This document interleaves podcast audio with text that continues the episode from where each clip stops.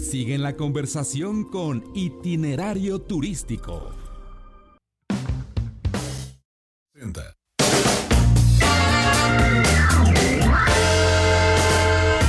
Las noticias de la semana en el mundo turístico.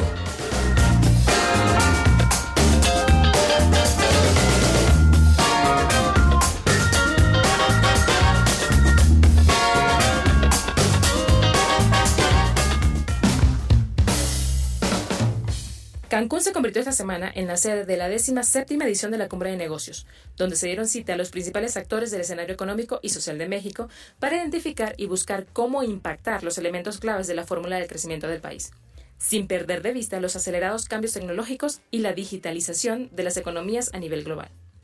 Más adelante, aquí en Itinerario Turístico, tendremos mayor información al respecto. La aerolínea bandera de Cuba, Cubana Aviación, informó la cancelación de sus rutas a siete destinos internacionales, debido a las sanciones impuestas por el gobierno de los Estados Unidos a las compañías que arriendan aviones a aerolíneas estatales cubanas, porque según la administración de Trump, estas compañías utilizan los planes para llevar turistas a Cuba. La puesta en tierra del Boeing 737 MAX ha durado mucho más del tiempo esperado. Según Southwest Airlines y American Airlines, líneas afectadas, este retiro temporal ha sido más costoso de lo que esperaban. Los CEO de ambas aerolíneas planean hablar con Boeing sobre la compensación por daños que al día de hoy se contabilizan en cientos de millones de dólares. El domingo 27 de octubre se llevará a cabo el concurso Catrín y Catrina 2019 en el Museo de Historia Mexicana de Monterrey, Nuevo León. Como parte de la celebración del Día de Muertos en esta entidad, han extendido la invitación a niños, jóvenes y adultos a demostrar su creatividad y estarán premiando a quienes puedan lograr las mejores caracterizaciones de Catrín o Catrina. Esta semana se celebró en la Ciudad de México la primera edición de Germany Travel Market, organizado por Lufthansa y teniendo como país invitado a República Checa.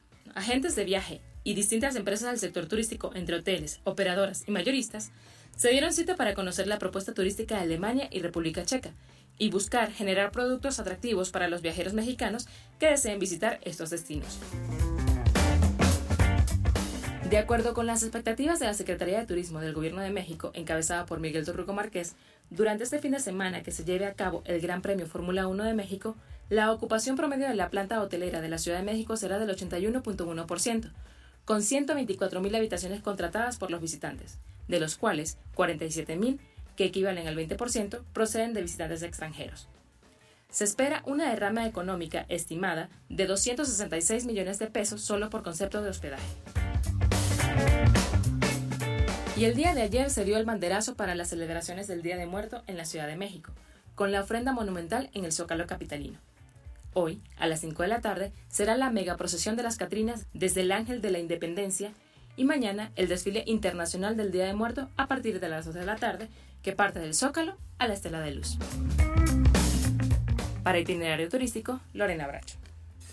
XEDF FM 104.1 MHz, transmitiendo con 120.000 watts de potencia desde Avenida Universidad 1273, Colonia del Valle, en la Ciudad de México. Grupo Fórmula, abriendo la conversación.